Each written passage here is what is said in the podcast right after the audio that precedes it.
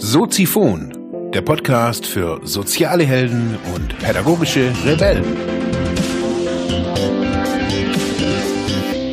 Herzlich willkommen, meine lieben Zuhörer bei Soziphon, dem Sozialarbeiter-Podcast. Mein Name ist Mark Hummer und ich freue mich, dass du wieder eingeschaltet hast. Thema der heutigen Episode ist Tornetzwerke und soziale Arbeit. Ja, im Zuge meiner Recherche über das Darknet und ja, die Einblicke, die ich da für mich so sammeln konnte, kamen einige Zuschriften zu mir und ich hatte verschiedene Diskussionen auch in Facebook-Gruppen.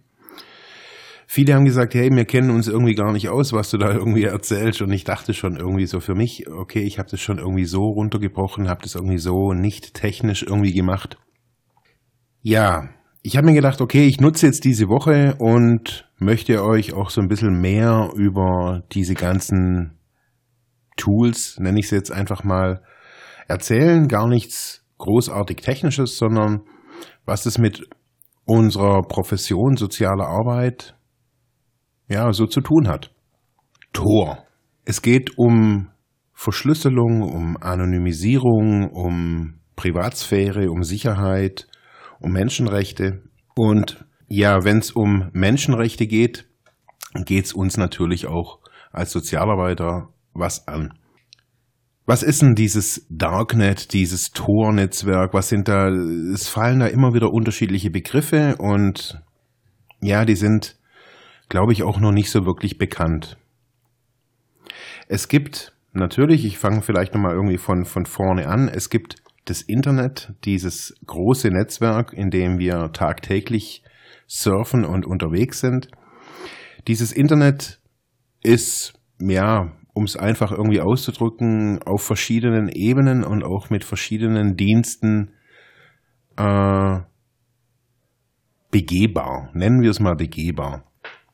Es gibt diese Standard-Internetseiten, die, die anfangen mit HTTP und so weiter und enden dann meistens mit irgendeiner Seite index.php oder sowas. Das sieht man ja manchmal. Da gibt's HTTPS, die sind dann irgendwie gesichert oder verschlüsselt. Das weiß man ja auch nicht so wirklich so, was da dahinter steht. Dann gibt es manchmal FTP. Also da gibt es ganz unterschiedliche Kürzel, die irgendwie auf, in der Internetadresse davor stehen.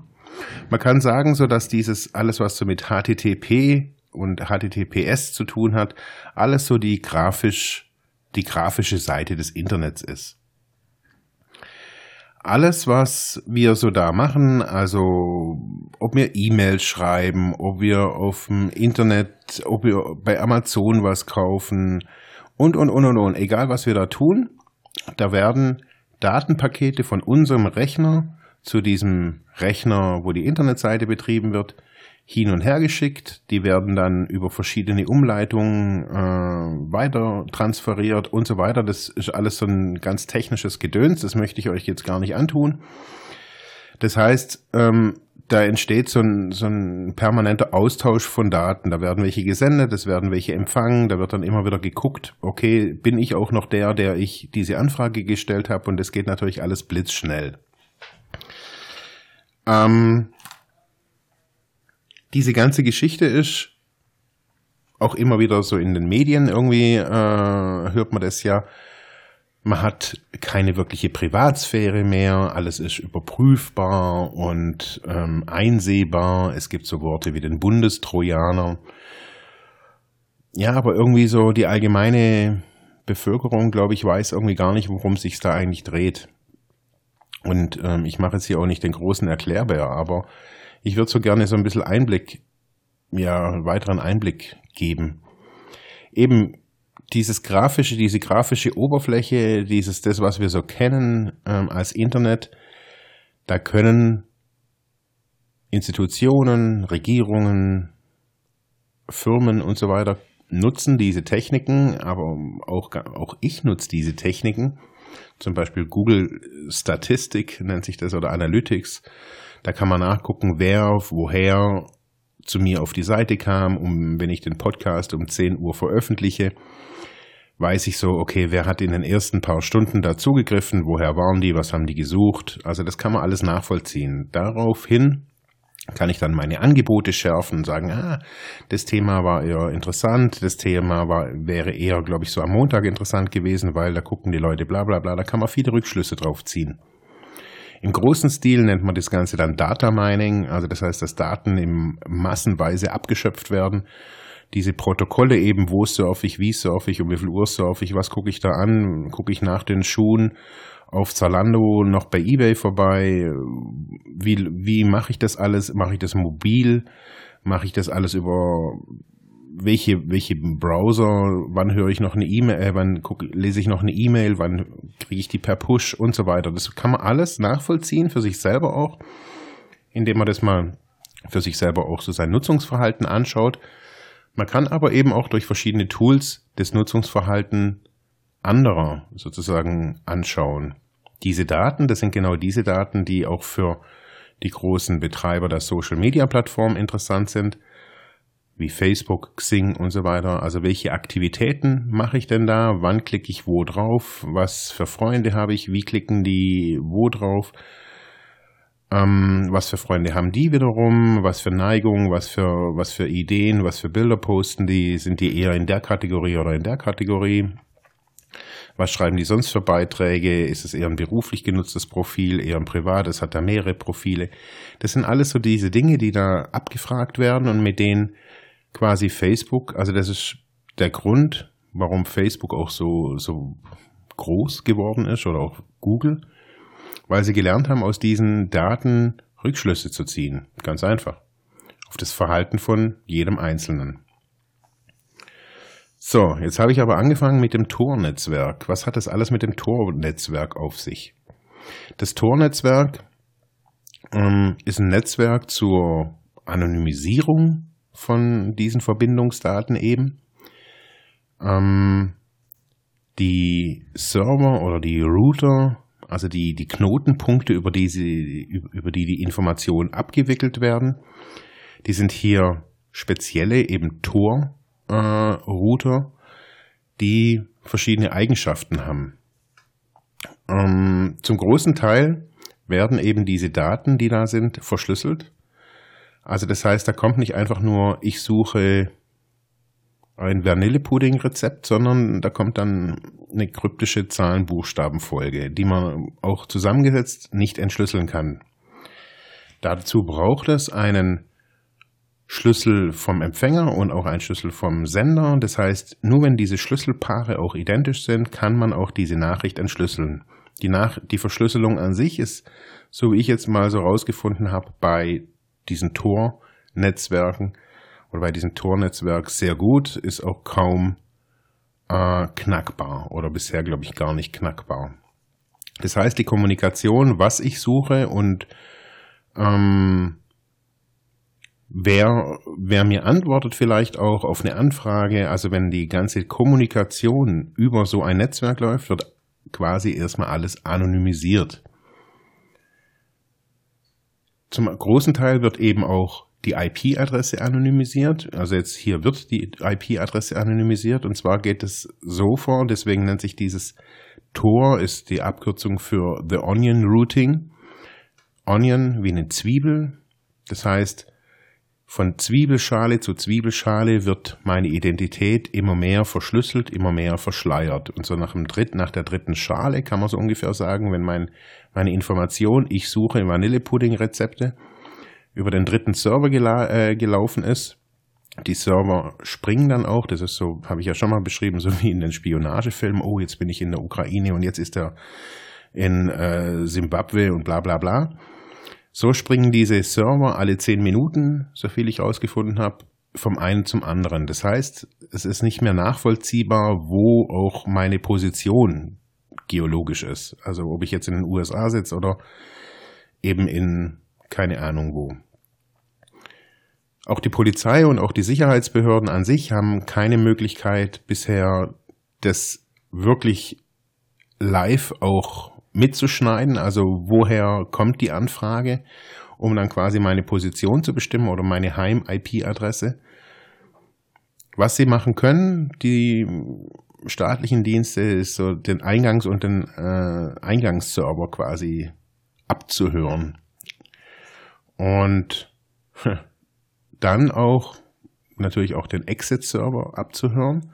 Also wo es dann wiederum dann zur dementsprechenden Seite geht. Das heißt, wenn die zwei Verbindungs-, also den Eingang und den Ausgang haben, können die aufgrund statistischer Wahrscheinlichkeit, das ist auch ganz spannend, ähm, den Nachrichtenweg nachverfolgen. Das heißt, es muss gar nicht jetzt unbedingt ähm, live abgehört werden, was ich hier von meinem Heim-PC mache, sondern die können das nachverfolgen ungefähr. Also die können sich das ausrechnen, wer das gewesen oder wie das gewesen sein muss, wo ich gewesen sein, über welche Knoten ich auch weitergeleitet werde. Das sind natürlich komplexe Aufgaben. Das ist ein weltweites Netzwerk. Es sind insgesamt, glaube ich, ähm, fast zweieinhalbtausend Server, Zugangspunkte eben zum Tor-Netzwerk. Ja, das war jetzt viel Blabla und viel technisch wieder. Ähm, wichtig ist einfach so, dass diese, dieses Tornetzwerk einen gewissen Grad an Anonymität eben bietet. Das sind in Zeiten, wenn befreundete Nachbarländer ähm, sich auf einmal als Diktatur hervortun. Man sehe es zurzeit irgendwie auch in der, in der Türkei, dass da wieder dass Leute entlassen werden, dass äh, Putschversuche und, und, und, und, und. Und was passiert? Natürlich als erstes die Kommunikation wird beschnitten. Das ist immer eines der ersten Punkte in solchen Ländern. Man hat es gesehen beim auch beim arabischen Frühling äh, in Ägypten, wo, wo das auch alles ähm, war, dass durch Internetkontrolle oder den Zugang zu Informationen versucht wurde, die, die Leute natürlich auch ähm, ja, bei sich zu halten, unterdrückt zu halten und natürlich auch die Kommunikation nach außen eben, außerhalb äh, von, dass es auch niemand mitkriegt. Damals war das so, ähm, dass besonders Twitter da so den, ja, den Boom erlebt hat. Auch, dass es möglich war, eben durch ähm, Twitter mit dem Tor-Netzwerk auch zu betreiben. Das heißt, es wurde anonymisiert, also auch irgendwelche äh, ja, Kontrollfreaks konnten da, also von Regierungsseite konnten da eben nicht nachvollziehen, woher kommt das alles. Also auch YouTube war da beliebt zu der Zeit. Und eben deswegen, wenn wir aus diesen ganzen Erfahrungen lernen, wenn wir uns mal ein bisschen Zeit nehmen und darüber mal recherchieren, es gibt genügend Informationen im Internet über das Tor-Netzwerk, auch nicht so technisch. Also das ist schon alles auch anwenderfreundlich ähm, mittlerweile.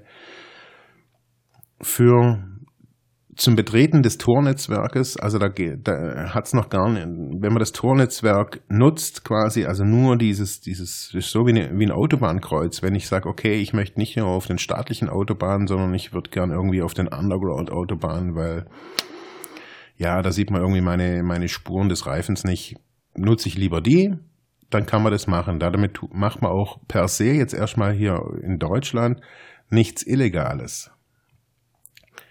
Was allerdings ist, das ist, dass wenn sie die, wenn man die Software runterlädt, automatisch schon registriert ist oder auf jeden Fall mal angezeigt ist ähm, bei der NSA, die und das FBI, die scannen das auch ab, wer lädt den Tor-Browser runter zum Beispiel wäre jetzt ein Indiz. Aber wir wollen, es geht ja nicht um, um strafrechtlich relevante Dinge, sondern es geht um Anonymisierung und auch den Schutz eben vielleicht von unseren Klienten. So, wenn wir jetzt anschauen, wie wir heutzutage 2016 ähm, mit unseren Klienten kommunizieren, und da muss ich mich auch ein bisschen an die Nase fassen, muss ich ganz ehrlich zugeben, äh, in Zeiten von Online-Trainings und auch Online-Besprechungen muss man wenn es eben auch um sensible Daten geht und im Fall der sozialen Arbeit geht es fast immer um sensible Daten, weil es um personenbezogene Daten geht. Und das Problem ist so, wir, wir sind da IT-technisch auf einem Stand, der ja bei Einrichtungen wirklich einen, die Nackenhaare aufstellt. Wir kommunizieren über WhatsApp, WhatsApp gehört Facebook, wir kommunizieren über den Facebook Messenger, über, bei dem recht einfach mit gar nicht viel Motivation und auch gar nicht viel kriminellen, viel kriminellen Interesse alles, was im Messenger geschrieben wird, von anderen ausgespäht wird, also auch von anderen Nutzern ausgespäht werden kann. Ähm, wir leben mit Zeiten, in denen wir über Handys telefonieren und solche Begriffe wie stille SMS oder ja, auch Snifing Tools oder Sniffing Tools für Handys, Keylogger, ja, auch von 14-Jährigen bedient werden können ja, müssen wir uns überlegen, wie, wie ist unsere Kommunikation im Internet? Wie, wie funktioniert die und wie, wie sicher sind wir da auch? Ähm, was teilen wir alles? Nicht nur was für Inhalte, sondern worüber kommunizieren wir eben auch? Und da bietet eben, wie gesagt, Tor eine probate Alternative. Ähm, das einfachste, was man sagt, also was, wie es abgeht, ist dass man den Tor-Browser runterladen kann. Das kostet auch nichts. Man muss ihn, glaube ich, nicht mal wirklich installieren. Also bei mir lief der so standalone, einfach nur auf Doppelklick auf, das, auf den Button und schon startet das Ding. Der Tor-Browser ist ein modifizierter Firefox-Browser, mit dem man nachher ins Internet eben gehen kann. Der Tor-Browser stellt automatisch eine Verbindung, wenn man den startet, stellt er automatisch eine Verbindung zum Tor-Netzwerk her und man hat dann eben quasi schon mal eine gewisse Anonymität aufgrund der Eigenschaften des Tor-Netzwerkes. Man ist dann immer noch nicht wirklich 100 pro sicher, aber man ist schon mal auf der sicheren Seite. Das heißt, man kann diesen Tor-Browser auf einem USB, auf einen USB-Stick laden, von dem, den irgendwo einstecken, zack, Doppelklick und dann kann ich, egal von, die, von welchem Rechner auch immer, der hat eine Verbindung ins Internet und ich nutze eine Verbindung ins Tor-Netzwerk. Somit surfe ich quasi erstmal anonym. Das soll jetzt nicht irgendwie zum, zu, gar nicht zu illegalen Dingen verleiten. Huh, jetzt bin ich ja anonym und jetzt kann ich alles machen. Nee, darum geht es gar nicht, sondern es geht darum, vielleicht auch zu überlegen, okay, wäre gesicherte Kommunikation zwischen unseren Klienten manchmal nicht doch von Vorteil, besonders jetzt in Zeiten von vielen auch politischen Flüchtlingen, äh, Menschen, die aus nicht nur aus Drittländern kommen, äh, sondern aus aller möglichen Länder und auch aus allen möglichen Motivationen kommen die hierher. Und ich glaube, wir sind in vielerlei Hinsicht auch noch nicht wirklich gerüstet und deswegen sollten wir uns überlegen, solche ja, Programme wie den Tor-Browser, wie den Tor-Messenger, wie Orbot oder Orweb auf äh, Android-Handys zu installieren. Es wird jetzt hier noch weitergehen diese Woche. Ich werde die einzelnen Programme auch mal so im Großen und Ganzen so vorstellen. Was hat es für Vorteile und was, ist, was hat es auch vielleicht für Nachteile für uns? Mir war es wichtig zu sagen, dass diese Geschichte Tor, Anonymisierung oder wie sie auch alle heißen, einen ganz wichtigen Aspekt darstellen in unserer alltäglichen Arbeit. Wir füllen unsere Excel-Listen als Sozialarbeiter und unsere Berichte schreiben wir auf unseren PCs und sind davon überzeugt, dass das, wenn wir das da speichern, auch sicher ist und da auch niemand reinguckt. Ja, und da sind wir halt sehr leichtgläubig. So würde ich es jetzt einfach mal nennen. Wir sind da, glaube ich, sehr leichtgläubig. Ich möchte euch alle einladen, weiterhin jetzt hier noch zuzuhören und, also jetzt nicht heute, aber die nächsten Tage. Ich werde immer tiefer in dieses, äh, in diese Thematik auch einsteigen, immer mit der Brille soziale Arbeit im Hintergrund. Was bringt das oder wieso ist vielleicht schützenswerte Kommunikation im Jahr 2016 angesagt? Ich bedanke mich fürs Zuhören. Ciao. Ja, das war's für heute mit diesem Thema. Ich hoffe, ich konnte dir weiterhelfen, vielleicht Denkanstöße geben oder sogar ein bisschen inspirieren. Ich würde mich freuen, wenn du Soziphon weiter unterstützt, indem du weiter zuhörst, mich auf iTunes bewertest, Kommentare schreibst oder diese Episode per PayPal oder Flatter finanziell unterstützt. Dankeschön.